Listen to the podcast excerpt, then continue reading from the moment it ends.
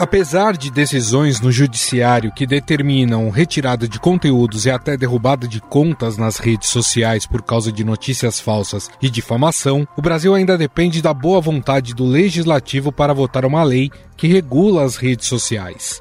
A Câmara dos Deputados se prepara para tentar votar pela terceira vez a proposta da chamada PL das fake news. Porém, desta vez, há uma importante novidade ela foi fatiada em dois projetos. O primeiro, que deve ser apreciado, o PL 2370 de 2019, trata do pagamento de direitos autorais por conteúdos audiovisuais publicados em plataformas digitais e uma remuneração a ser paga pelas empresas de tecnologia a veículos de imprensa. O primeiro é a discussão de uma nova forma de distribuição de direitos autorais dos serviços de streaming a artistas, com distribuição também a músicos e intérpretes. Hoje, as gravadoras concentram a maior parte dos ganhos. Outro desafio é garantir que artistas sejam remunerados enquanto houver exploração econômica da obra. É o caso da exibição de filmes que estão disponíveis nas plataformas, por exemplo.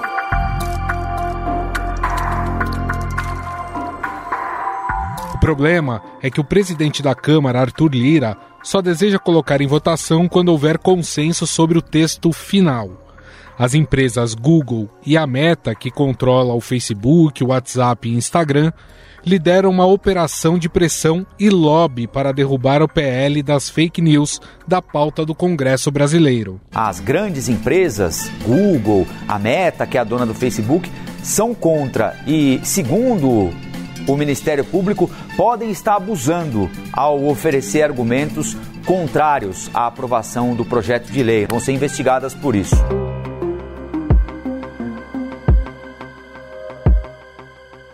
Durante 14 dias, as Big Techs atuaram fortemente para deputados se posicionarem contra a proposta, com ameaças de retirar conteúdo das redes sociais. Em entrevista no programa Roda Viva, Lira disse que as Big Techs não querem se render às leis no Brasil. Nós nunca trabalharíamos contra a liberdade de expressão, contra a democracia, contra o direito de falar. O que se tratava ali, no fundo, era de interesse comercial não é? a responsabilização civil e penal das big techs, a remuneração da imprensa, todas essas questões serviam de muito incômodo para as big techs, que no Brasil não querem se render às leis que nós temos. O presidente da Câmara criticou a pressão das empresas e afirmou que a estratégia será dividir o PL 2630 em diversas frentes. A ideia de fatiar o texto original tem a simpatia do relator, o deputado Orlando Silva. Os dois temas centrais do projeto fatiado são direitos autorais e remuneração a veículos jornalísticos.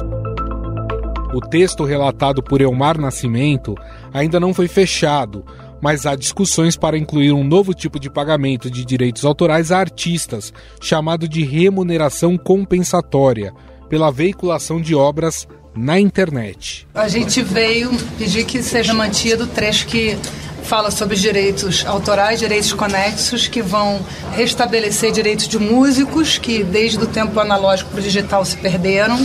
Também é, oferecer aos autores que até hoje não têm direito sobre reprodução a longo prazo de suas imagens, suas novelas.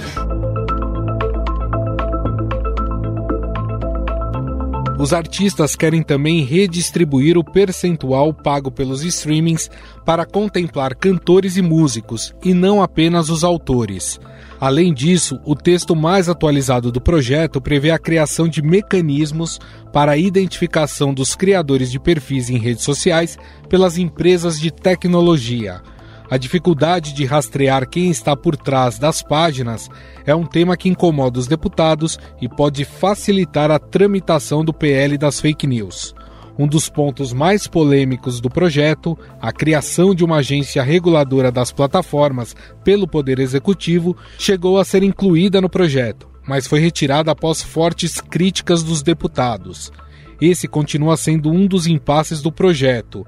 O relator Orlando Silva afirma que uma das hipóteses é a criação de um órgão com representação dos três poderes. Que é a ideia de criação de um conselho de política digital, que seja uma espécie de órgão multissetorial, que envolva inclusive os três níveis de poder, legislativo, judiciário e executivo, envolva a sociedade civil e que nós constituamos uma autarquia, um órgão enxuto, a partir de servidores estáveis já disponíveis para a administração. A União Europeia, por exemplo, já aprovou uma lei de regulação das redes sociais. A Lei de Serviços Digitais aborda a disseminação de conteúdo ilegal e nocivo na internet. A União Europeia aprovou a Lei de Serviços Digitais em novembro do ano passado. A partir de agosto desse ano, vai sujeitar as plataformas com milhões de usuários, como Google, Facebook e TikTok, a regras mais rígidas, com a obrigação de uma análise de risco anual para identificar postagens com desinformação, misoginia e manipulação de eleições. A multa para quem descumprir a lei é pesada, 6% do faturamento global.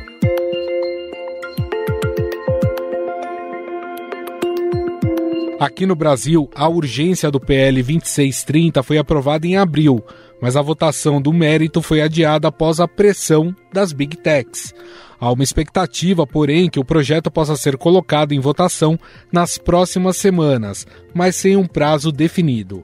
Afinal, qual a importância do Congresso voltar a encarar o projeto de lei que regula as redes sociais? Quais são os aspectos centrais que precisam ser contemplados para uma melhora no ambiente virtual?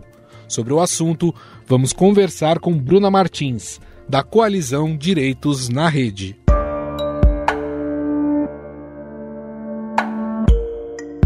Tudo bem, Bruna? Tudo bom, Gustavo? É, muito obrigada pelo convite também, meu nome, em nome da Coalizão Direitos na Rede também. É um prazer estar aqui conversando com vocês. Bruna, o fatiamento da proposta para que ela seja aprovada mais facilmente, na sua visão, é uma decisão acertada do parlamento? Gustavo, acho que vou começar invertendo um pouco a questão, ou talvez falando um pouco de diagnóstico, né? Eu vejo esse fatiamento muito mais como um diagnóstico sobre uma falta de consenso do parlamento sobre a relevância de se aprovar uma regulação de plataformas do que algo que seja né, benéfico ou problemático para a discussão. Assim, acho que ao longo dos últimos meses gente, e com a retomada desse texto, né, a gente tem visto né, um acirramento das posições dos parlamentares, um acirramento das posições também nos diferentes setores sobre esse assunto, e inclusive né, o surgimento de novas dúvidas com relação né, a se devemos aprovar uma uma regulação agora, qual seria o projeto de lei ideal para isso tudo e, e outras outras questões nesse sentido. Assim, eu acho que nesses últimos meses também vale dizer que todo o lobby que foi feito né, por parte das plataformas ou do setor privado em torno do 2630 não ser o projeto de lei adequado também é um dos fatores que ajuda a trazer um pouco mais de dúvida para essa questão. Então, eu vejo assim que o fatiamento do 2630, né, e, e há inclusive a retomada de outros projetos com o 2370, com esse novo texto que vai falar de remuneração de jornalismo e de direito autoral, como talvez uma falta de consenso no parlamento brasileiro, né, na Câmara especialmente, em torno da necessidade de aprovação de uma lei é, democrática é, de regulação de plataformas para tentar resolver ou mitigar né, muitos dos riscos que elas trazem para os usuários no dia a dia. O quanto que esse lobby das empresas de tecnologia ajudou a adiar essa votação e também a desinformar sobre o projeto? Boa pergunta. Acho que ali, né, em meados de final de abril, início de maio, a gente viu né, as plataformas com uma atuação muito mais enfática do que a gente tinha visto em outros momentos, né? E talvez uma atuação que tenha sido um pouco menos no lado construtivo do processo, né? A gente viu muita disseminação de notas, né? Homepage do Google trazendo questões ou dúvidas ou alegações de que o 2630 ia acabar com a internet no Brasil, né? E até afirmações um pouco dramáticas sobre o processo, assim. Então, a gente olhou, né, a coalizão de direitos da rede olhou para esses, esses posicionamentos com alguma preocupação, porque não é que a gente estava lidando com um posicionamento né, que é legítimo, democrático, republicano, de setores interessados participarem da discussão e trazerem notas de posição. O que a gente viu ali entre meados de abril e maio foi uma estratégia um pouco terrorista né, sobre o 2630 e o que ele significava, e que no fim do dia resultava no usuário e até parlamentares com mais dúvidas, né, e dúvidas novas sobre o texto de fato ser a medida adequada para isso tudo. Então, Eu não sei se eles são de fato os únicos culpados, né, por uma série de desinformação e alegações dramáticas ou equivocadas sobre o 2630, mas eu vejo que as plataformas contribuíram diretamente para que o processo ficasse um pouco trancado nesses últimos meses. Na sua visão, a, a gente está demorando demais para ter uma legislação que faça essa regulamentação do uso das, das redes sociais por tudo que a gente viveu, principalmente em épocas eleitorais, o Brasil ainda está tá caminhando, está tá demorando para ter uma legislação sobre isso? Eu acho que a gente talvez, é, né, caso o 2630 não venha a ser aprovado nesse ano, talvez a gente perca um momento interessante né, de discussão de legislações novas e para regulação de plataformas. Assim, a gente tem um momento que é super interessante na história do mundo todo, porque assim, a gente muda um pouco de paradigma sobre a importância de uma regulação e abandona aquela premissa né, meio original de que regulação vai limitar a inovação e passa a assumir que a regulação é importante para a garantia de direitos, acima de tudo. Uhum. Então, assim, eu acho que a gente precisa, né, enquanto país, né, se somar a essa pauta de, da relevância de uma regulação de plataformas para garantia de direitos e mitigação dos riscos e danos que as plataformas causam, causam no dia a dia. E pode ser que a gente ainda não esteja de fato atrasado, né, porque espaços como a União Europeia acabaram de aprovar o DCI, né, o, o Ato de Serviços Digitais, e seguem agora nesse processo de implementação, mas eu diria também que a gente não pode esperar muito mais, sabe? Acho que pensando exatamente, e, e talvez nas eleições do ano que vem, é, o Brasil ele tem um cenário eleitoral que é extremamente abusado por discurso de ódio, desinformação e linguagem problemática, né? E que leva eleitores a muitas dúvidas e incertezas sobre o processo eleitoral. Então, eu acho que a gente precisa, de fato, aproveitar esse momento e, apro aprovar alguma coisa antes né, das eleições de 2024 para que a discussão seja volte a ser saudável, volte a ser produtiva e informativa para o eleitor, acima de tudo. Você citou a União Europeia, a regulação que foi feita lá em relação a internet, ela pode de alguma forma servir de exemplo para a gente? Sim, com certeza. Assim, o ato de serviços digitais, né, ou como diz o, o acrônimo, né, o, o DSA, ele é essa nova regulação que vai falar de plataformas a partir de uma abordagem baseada em riscos, né? Então ele segmenta plataformas entre muito grandes e plataformas né, menores ou normais e vai dizer basicamente que essas muito grandes, então conhecidamente o Google, o Facebook, ou as empresas Meta, o TikTok, ou aquelas com número né, específico de usuários, elas têm um efeito um pouco maior no dia a dia das pessoas, ou elas podem também ser grandes disseminadoras de riscos né, online. Assim. Então, é uma abordagem que, querendo ou não, o 2630 ele traz, né, e, e ele, ele, ele tem no seu texto, quando ele tenta fazer aquela segmentação, né, da aplicação e do escopo da lei para plataformas é, com número X de usuários também, né, mas eu vejo o, o DSA trazendo várias outras influências para cá também, como a importância de análise de risco, a importância de impacto em direitos humanos, auditorias independentes também sobre o uso das plataformas também, e novos modelos de responsabilização desses, desses atores privados também, para que a gente consiga evoluir para um espaço ainda mais democrático e saudável. Durante a, a confecção dessa PL, ou das PLs, né, que você citou duas, as entidades que trabalham com redes sociais, internet, elas foram bem ouvidas, as ideias foram bem é, recebidas ou existem pontos que precisam ser revistos para que a gente tenha uma, uma legislação boa em relação a essa área? Olha, a coalizão Direitos na Rede ela tem apoiado bastante o PL 2630, né? É, nós somos alguma, né, um grupo de organizações de mais de 60 organizações do terceiro setor, na né, sociedade civil, e que foi é, bastante ouvido no processo, né, junto com outras entidades e coisas assim. Eu entendo algumas críticas sobre o processo do 2630 ter assumido ritmos diferentes ritmos mais acelerados, inclusive no início desse ano, né? O que pode ter passado a impressão para alguns atores de que não houve um espaço de escuta ativa, mas eu acho que a gente também deve alguma espécie de, de respeito e referência também ao processo conduzido pelo relator Orlando Silva, que realizou muitas audiências públicas, muitas reuniões com os setores interessados, só no 2630 a gente está falando de no mínimo 10 audiências públicas, né? Em um momento específico do processo, a gente está falando também de escuta de centena, de uma centena, né? Ou de um número bastante alto de especialistas que passam por todos os setores Então, assim, acho que a gente precisa valorizar a construção coletiva que ele se dedicou né, a, a, a trazer para o contexto do 2630.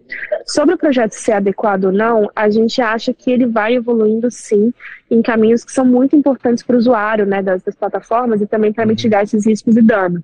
Então, assim, só para citar alguns pontos positivos, eu diria que todo o eixo de transparência, né, fomentar a produção de relatórios de transparência, transparência sobre anúncios também, né, que é uma grande questão para contexto eleitoral, por conta dessa linha tênue, né, que com que materiais eleitorais ou de contexto eleitoral podem ter também, e trazer mais informação ainda para o usuário sobre é, ações de moderação de conteúdo ou novas políticas que são empregadas em contextos específicos, a gente vê isso como uma coisa muito positiva para o usuário de maneira geral.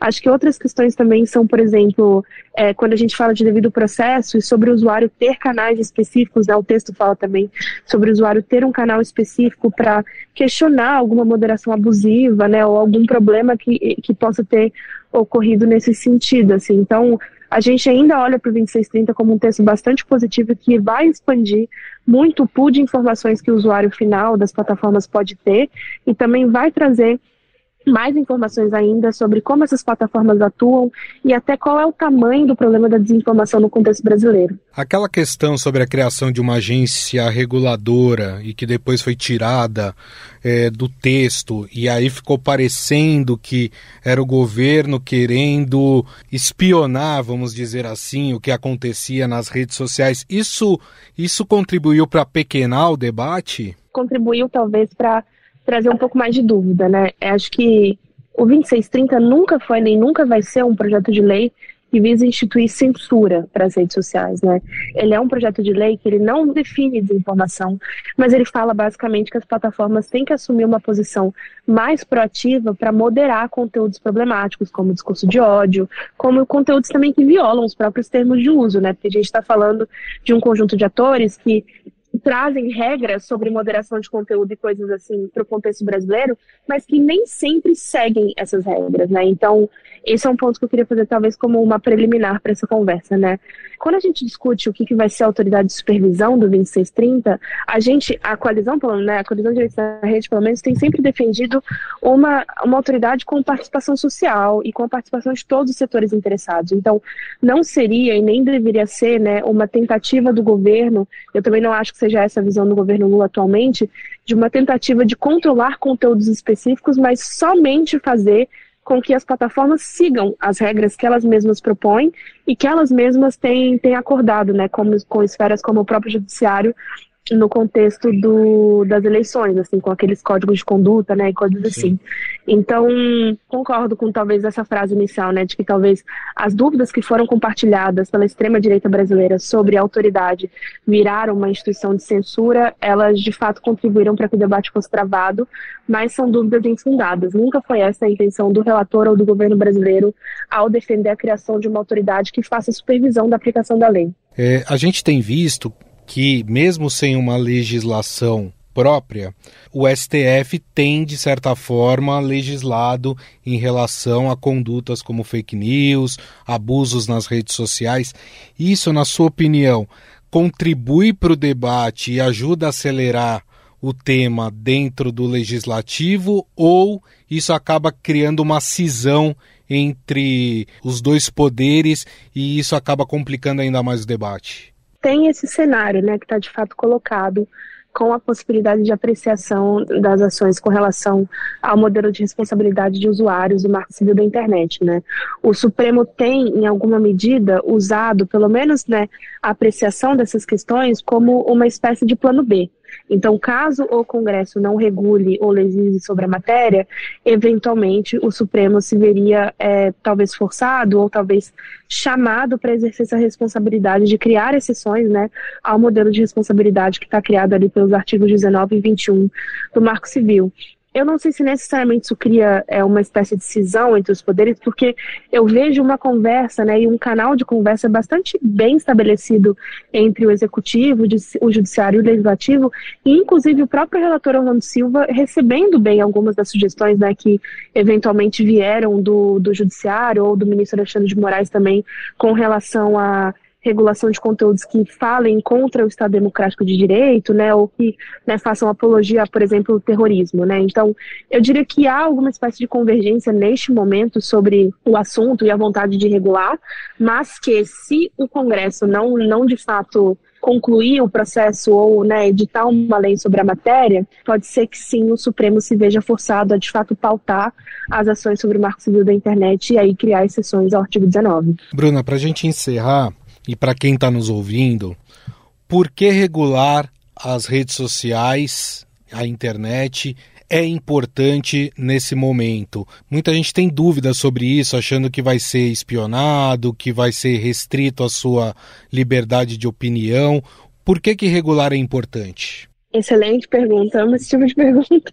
Eu acho que a gente, quando a gente fala de regulação de plataformas, é, no contexto que o Brasil está atualmente, a gente está falando também de mais uma forcinha, né, ou mais um empurrão para que a gente evolua no caminho de proteger a democracia, de proteger as instituições brasileiras também e canais de contato, né, entre os governantes e os usuários eleitores, indivíduos de maneira geral. Assim, a gente não está falando é, de tentativas de restrição de discurso, a gente não está falando de um monitoramento em massa de pessoas, nem coisas assim. O que a gente, né, acho que vale situar essa discussão como uma medida que vai, é, que vem também para ajudar a mitigar os danos facilitados pelas plataformas. E, infelizmente, a gente segue num cenário onde elas aplicam regras de maneira desproporcional ou de maneira que não é igualitária em lugares diferentes do mundo, e a gente ainda vê elas aplicando. É, ou decisões ou novas políticas em países do norte global ou países que podem exercer alguma influência